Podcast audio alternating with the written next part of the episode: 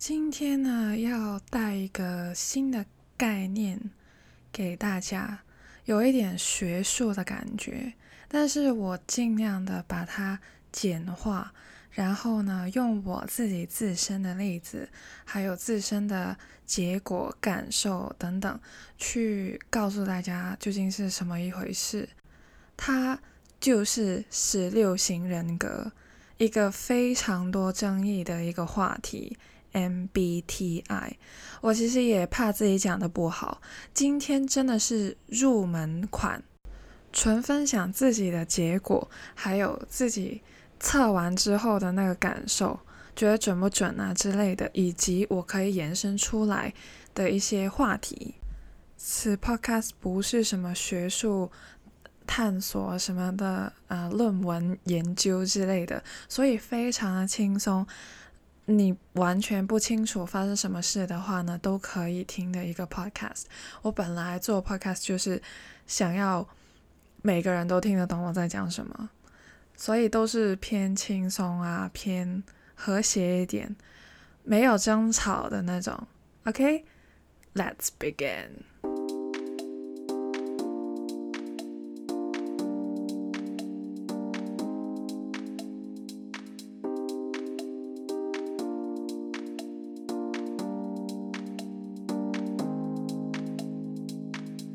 其实呢，我之前有一个 podcast 是讲 alone and lonely 的分别。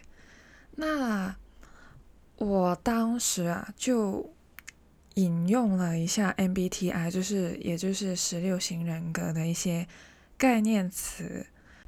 那我上次引用的呢，就是外向跟内向。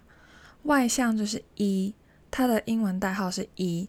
然后内向，它的英文代号就是 I，所以呢，每一个人的人格第一个英文字母就会是 E 或者 I，这样听得懂哈？那每一个人呢，假如你测完之后呢，都会有四个英文代号。那第一个呢，不是 E 就是 I，那第二个是什么呢？第二个就是。你是用感官思考还是直觉思考？那感官呢就是 S，而直觉呢就是 N，所以不是 N 就是 S，不是 S 就是 N，OK？那第三个英文字母呢的代号有两个，还是有两个？第一个是 T，T 就是思考 thinking，第二个呢就是 feeling，F，情感，就是这两个。第四个呢，就是 J 或 P，J 不是周杰伦，是 judging 判断，P 呢就是接收 perceiving。那现在只是一个非常的模糊的一个概念，我只用了一些英文代号，还有一个词语去解释一下究竟发生什么事。OK，现在再进入一点。踏进一下我们那个门口的那个红地毯，感受一下究竟发生什么事。OK，那第一组呢，E 跟 I，E 是什么？E 是外向。我之前也分享过，其实我是内向的人，所以我的结果第一个字是 I 啊。我测了三次，我在这里讲一下，我测了三次哈，我三次的结果都是一样的。那很确定的一个结果就是，我是百分之百一个会被归类成内向的人。OK，那一呢，根本基本上是与我无关的东西。外向究竟是什么呢？他给出的一个定义比较先行动，先去表达想法，然后勇于去踏出他自己舒适圈的那种人。但是内向的人会怎样呢？内向的人就是我，就我自己觉得蛮准的一点，我是先观察一下，然后我会在脑中预想一下、预设一下接下来会发生什么事，之后呢，我再考虑一下要不要去行动。那行不行动呢？这真的是深思熟虑，想非常久。我不知道你觉得自己是 I 还是 E，但是你可以去测一下。你听完我这样讲之后，你可能会觉得啊，我可能是 E，但是你测出来可能是 I，我不知道。测了出来，因为它会有很多题目去断定你是外向还是内向，所以还是亲身经历过那个测试才是最准确的。我自己觉得是比较准确的。那第二组英文字母 S 跟 N，S 是感官，那它呢是很，我自己觉得偏理科的人可能会是 S，我自己。个人的感觉而已。那他们的想法呢，通常是比较广东话叫 “tip day”，就是比较务实啊。那跟这类型的人聊天呢，可能就会觉得他们嗯，好像不会太多的幻想之类的。但是 N 呢，直觉就不一样了。他呢，其实很重视一些。背后意义的东西，他看一件事情，他是看这件事情延伸出来的一些背后意义，然后他们也会运用他们自己的可能是想象力去幻想一些不可能发生或者是有可能发生的事情。然后最重要的是，我觉得是 N 直觉这这类型人呢，他们会更愿意参与一些。有深度的话题，而不是浮于表面的一些东西，或者是闲话家常的这种普通的聊天对话内容。他们更希望、更渴望是可以聊得更深入一点。那我自己呢，是偏向于 N 的，而且我自己觉得自己跟 S 好像没有什么太多的关系。那第三组是 T 跟 F OK，T 呢就是 thinking 思考，F 就是 feeling 情感。那这一个呢，我自己真的觉得非常难分别。我在这一个话题中想了很多，有时候我觉得自己是一个。很重情感的人，但是我可能测试出来的结果并不是这样子。有时候我的觉得不一定是真实的。哇，这好像有点奇怪，好，好像有点难理解，对不对？没没关系。那这里呢，他的思考跟情感，并不是说你是一个理性或者是。不理性的人，他没有，他只是一个倾向。可能说，你遇到一个事情的时候，你会如何处理那件事情？那 T 的话呢，就是思考。我觉得这类型人呢，非常重视逻辑分析，甚至他们可能会考虑一下 cost and benefit。那因为我自己其实。一直以来都是读商科的，就是 business 啊那种，然后 cost and benefit 就是成本啊，你的效益啊这些呢，对于我而言，我是会纳入考量的。我觉得这两个是一个很好的考量一件事情该不该去做的一个衡量点。至于 F 那类人，他们是用情感去思考的话呢，他们会怎样去判断一件事情？当然，他们也是有那个能力去判断一件事情是否正确，或者是否值得去做。但是，他们用来分析的那个可以说是比较点吧。他们不是没有那个判断能力，完全不是。他们也是可以分析的，只是他们用的比较点不一样。他们更重视的是一些主观的想法，他们会用一些情绪去表达他们的想法，他们的呃结果。他觉得这件事情不好，他就可能会很厌恶那件事情之类的。我只是举个例子，让大家比较好去理解我在讲什么。那为什么我会觉得这两个很难分别呢？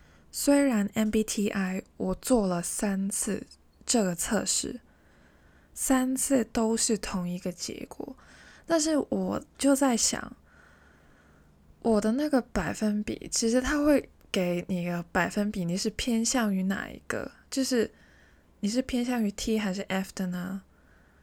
我真的觉得那个百分比。有一点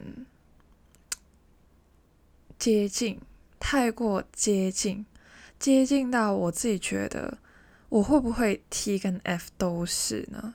只是可能我有时候是想要用 T，有时想要用 F 呢。我自己也是会用情绪去表达事情的看法，比如说。我其实看电影真的是蛮容易哭的，或者是看到一些很鼓舞的东西，我也是会哭的。我不知道这是不是因为呃我的敏感指数比较高。我之后可能会再讲一下高敏测试。我高敏测试那个数字是有点高哈。那我之后再讲那个，我自己真的是。存疑的 T 跟 F 这里真的是存疑，但是不得不说，我自己真的是非常喜欢逻辑思考。我看的书也是偏逻辑系的，就是推理啊这些。电影的话，我也很喜欢去推一下啊，接下来会发生什么事呢？会不会有些呃东西我是遗漏呢？我就会看一下细节处会不会有一些提示给我，或者是。无论我看的是什么类型的电影，我都想要用逻辑思考去推一下下一步会发生什么事。我就会觉得自己走火入魔。然后我自己呢，个人是真的还蛮喜欢跟人讲逻辑，或者是一些讲逻辑的课题，我会特别有兴趣。或者是我希望我呃的另一半会是一个逻辑很强的人，对。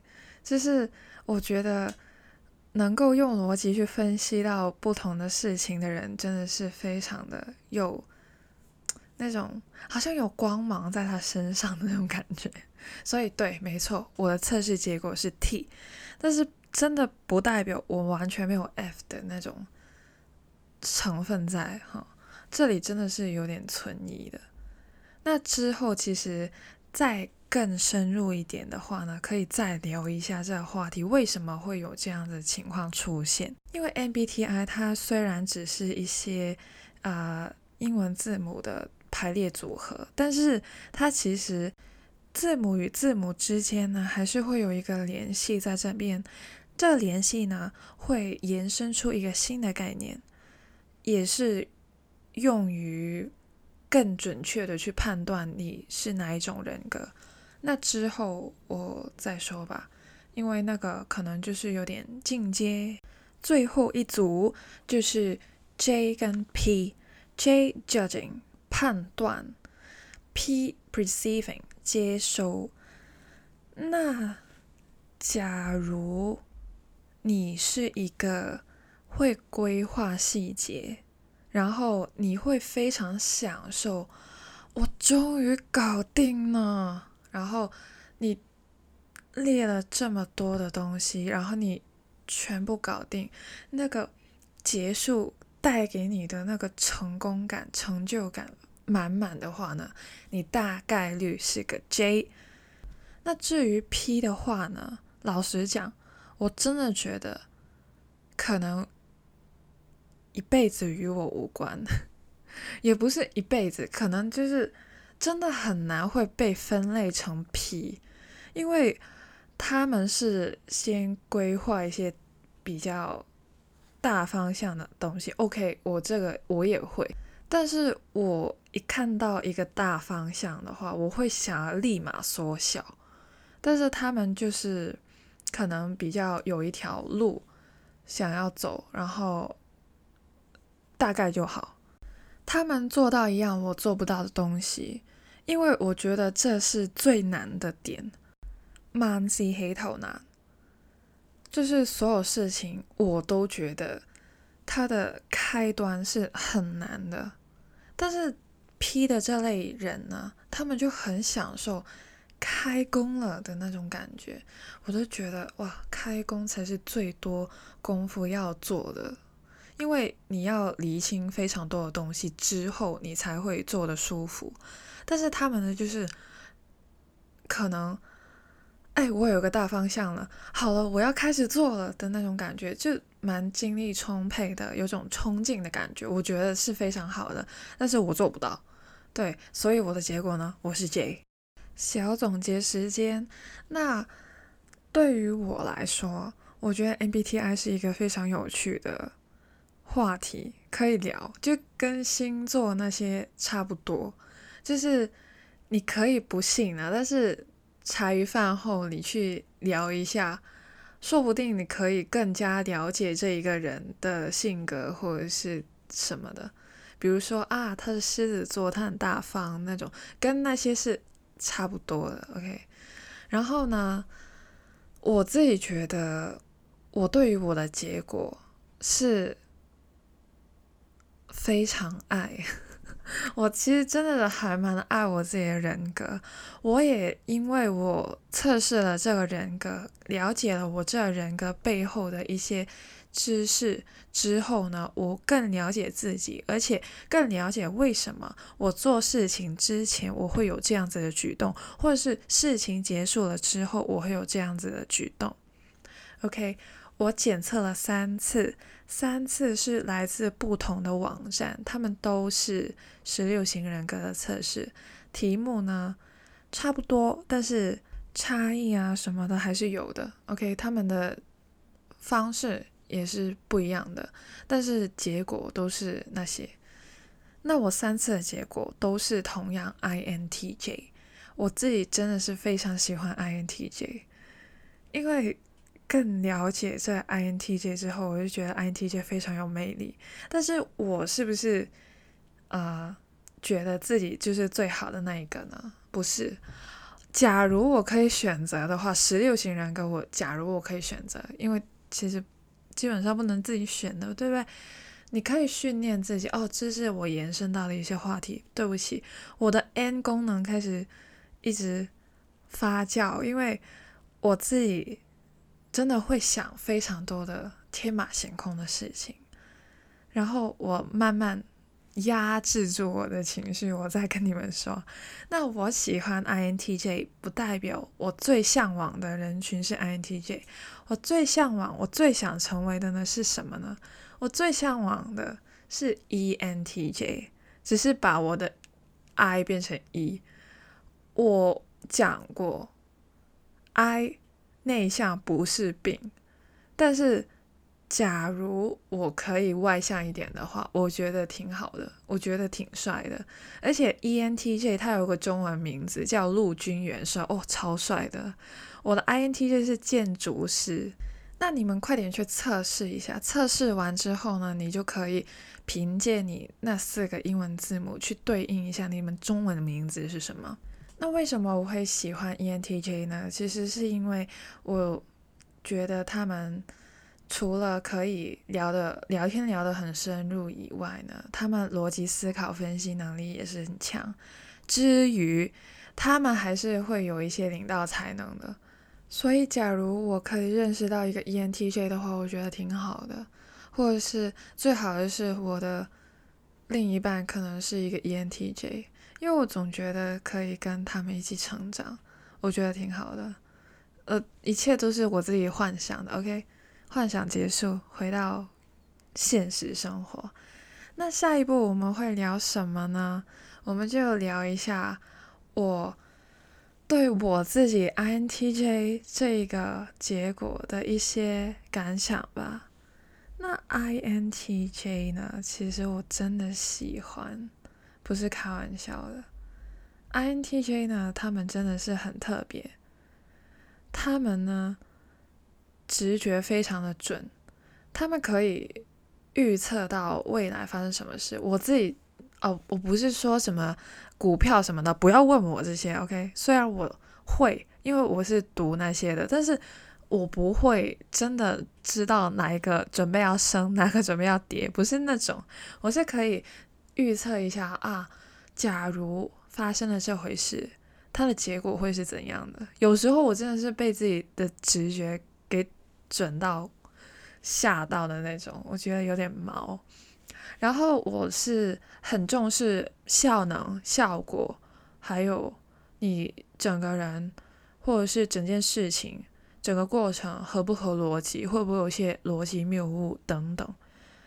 我有时候也是比较犟的，可能是因为 T 的影响，我有时真的是会比较不容易妥协。跟别人有争执的时候，我会据理力争，我是有条理的，我知道我自己想的是什么。跟别人吵架真的是。非常精彩，只能够说我会拿出非常多的逻辑出来跟人家去吵，就很多人都会说我就是，哎，你真的是很重视逻辑，但是有时候你就是错在逻辑那边，你才会跟我吵啊，那那种你你你 feel 到吗？你感受到吗？跟我吵架的时候就是这样子。那其实我自己觉得我这个人还蛮恐怖的，因为 INTJ 呢，他们是会被称作完美主义者，而我自己本身就是一个处女座，也是被标签为完美主义者。先冷静，但是呢，我自己真的是有在去学习一下缺陷美这样东西。我在我的 podcast 简介也有说过，就是每一件事情都做到完美，真的是很累的一件事情。有时候真的是给予自己非常非常大的压力，喘不过气，非常的不健康。那其实十六型人格呢，它虽然有一个人格在，但是一个人格，for example，我是 INTJ，它延伸出来一个健康的版本，以及一个不健康的版本。那不健康的话呢？我真的奉劝大家，假如你自己是一个不健康的，或者是趋向于不健康的那边，及时把自己拉回来。虽然我被贴非常多的标签，说什么完美主义者、龟毛、挑剔，那自己要去懂得去调节，这是非常重要的课题。那 INTJ 呢？很奇怪，他好像戳中了我一个点。这是一个什么的点呢？我还真的没有想过，我会在别人的研究里面发现到这一个点。INTJ 的人呢，因为某一个功能非常的弱，相对而言非常的弱，所以我是比较容易迷路的。My God！我跟你说，我没有地图活不下去，因为我真的是，我只有熟悉的路，我才知道如何走。我不熟悉的路，我真的是可以花很多的时间在那边绕圈圈，或者是绕回原点，完全不知道自己在哪里，好像是迷宫一样。那明明他那个地方只是比较少去，但是。我反正我就觉得是一个迷宫，或者是我走了非常多遍。老实讲，我之前在台北生活过一个月，我可以跟你说，我都在西门住。就是我从我的家走到西门捷运站那段路，我记得一个月都记不来。我不是开玩笑，我。每一次离开我的家，我一定要打开 Google Map，然后去看一下我究竟要往左还是往右。我我真的完全记不了，而且我之前很夸张，我住一个饭店，就是酒店 hotel 那边呢，我真的是要吐槽一下，我觉得是他设计的不太好，因为他的号码。他的饭店的那个号码牌不是顺着零一零二零三，不是这样子的。他零一对面可能是零四，或者是呃，然后零八这样子，我就不知道我要往哪走。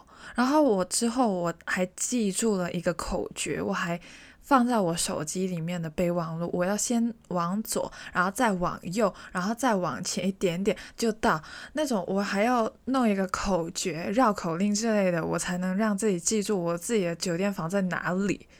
真是非常夸张，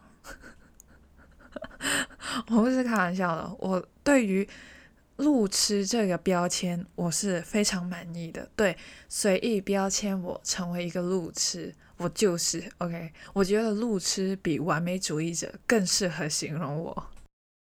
那接下来呢，我就想要带大家来到我的潜意识世界，其实是我用我的意识去告诉大家，我最后的一个部分会讲述一下一些我延伸出来的话题。那其实我本来是没有想到的，对我没有想到这一部分要讲什么。那我的潜意识呢，就告诉了我应该要想什么，要讲什么，要做什么。那这潜意识的部分呢，很有趣。我自己最近很喜欢这个概念，我觉得这是一个理性的人不懂的事。明明我自己就是一个比较理性的人，OK，没关系。反正我自己觉得，我的潜意识现在要告诉我，我这一部分你要讲什么呢？我自己其实是一个 Harry Potter 的迷，非常喜欢哈利波特。那我自己呢，也有玩过那个测试，不知道大家有没有玩过，就是分院测试。呃，其实好像是用英文的，我当初玩的那个网站是用英文的。那我玩了好几次，都是同一个结论。OK，那为什么我今天讲 MBTI，我要讲到哈利波特呢？那个分院测试啊，有一些哈利波特的迷呢，然后就想到过，呃，对应十六型人格，你可能会分到哪一个院呢？我自己呢是非常喜欢 Slytherin，就是史内普，或者是。你们大家都非常喜欢的拽哥马粪的那个学院，就是绿色的那个学院，我自己非常喜欢。我觉得他非常的有内涵。为什么呢？首先，史内普的这个人，我真的是全个系列最爱这个角色。他心思细腻，非常善良，但是他非常聪明，他会很多，他默默的付出，然后就是。他真的是非常多优点的一个人，完美无瑕，非常喜欢。那马粪其实是我第二个喜欢的角色。其实除了他的美貌以外呢，我自己更觉得他是一个很聪明的小孩。小时候是一个聪明的小孩，长大之后呢，其实他是很就是不想死，就很怕死的那种人。但是他其实是很善良的人，他背后所做的东西，有时候那个举动并不是恶魔的所为，但其实我是被他的聪明才智给吸引到的啦。而且这个院、这个学院的人呢，其实我觉得都是偏小聪明，在俗称古惑仔有点，就非常蛊惑，但是又。很吸引，很想成为他们的一份子，哦，好邪恶。那我的结果是什么呢？我的结果不是 Slytherin，我的结果是 Ravenclaw，蓝色的那个，就是哈利波特他前女友张秋的那个学院。他是主要是睿智、聪明，其实好像是妙丽其中一个主角啊，妙丽。他本来可能会被分到的一个学院，因为他够聪明，就喜欢读书的那种。但是因为妙丽她很勇敢，而且她自己其实也是喜欢格莱芬多，所以她最后就是去了格莱芬多红色的那个。那蓝色我不是不喜欢，因为我觉得蓝色还蛮适合我。确实，我是一个很喜欢学习的人。那 INTJ 呢，就是这两个的合体。绿色跟蓝色的合体，绿色有点邪恶，有点小聪明，但是他们真的是聪明的啦。然后蓝色爱学习、上进，还是聪明的那种。有人就是归类 INTJ 为 Slytherin Claw，就是 Slytherin 加 Ravenclaw，就是绿色的那个学院再混蓝色的那个学院，就是等于 INTJ 的这个性格。很有趣的一个点，史内普他被分析成 INTJ，就是有些人分析他的性格，他是一个 INTJ，我就觉得 I'm so proud to be an INTJ，you know？哈，史内普，哈，就觉得真的是很骄傲的一件事情。我真的觉得 MBTI 其实延伸出来的，并不是一些。很复杂的，或者是很沉闷的话题，但是你再加添一些想象力，因为其实《哈利波特》整个系列是幻想出来的嘛。那假如你增添一点点想象力去这个话题里面呢，我觉得是挺有趣的。所以我今天的 podcast 希望我是可以带到欢乐给大家，或者是你可能觉得哇塞你在讲什么？那假如真的是给予你一个这样子的体验的话呢，就是真的觉得听不懂我在讲什么呢，再跟你说声不好意思。就是我自己今天还蛮兴奋的录这个 podcast，整个脑子都是还蛮兴奋的，因为很多事情想要传递，无奈就是我的脑中很多东西，但是我的表达能力不咋地，所以 OK。假如你真的是听不懂，或者是觉得好像有点似懂非懂的话，那我在这里很郑重的跟你说一声，那你再多听几遍吧。我说过，遇到这种事情的时候，我是据理力争的。我觉得自己讲的不错，对我有。我有证据啊，我讲的真的还蛮不错的。我有一些自己的思考，我有自己一些的研究，一些资料提供到。好，那今天也唠嗑唠了很多，那希望今天真的是可以给大家一个入门的体验。之后假如还想继续聊的话呢，我也会继续。去搜集更多自己自身的经验，去告诉大家。因为真的觉得化简一个概念，最重要的是例子。然后那个例子越深刻、越真实、越贴近人的经历越好，因为这样子可以更容易理解。那今天先这样吧。我突然间想到。我下一集的 podcast 要讲什么？潜意识就是那么神奇的一个东西，它突然间呢就会给予你一些灵感，挡都挡不住。好了，我要准备下一个 podcast，See you in a bed。今天是九月二十二号，也就是处女座的最后一天啦。祝福所有的处女座都可以过一个完美的生日，压力很大哈。不过过去了，OK。接下来的日子，天平的世界，好啦，祝福大家，See you in a bed，拜拜。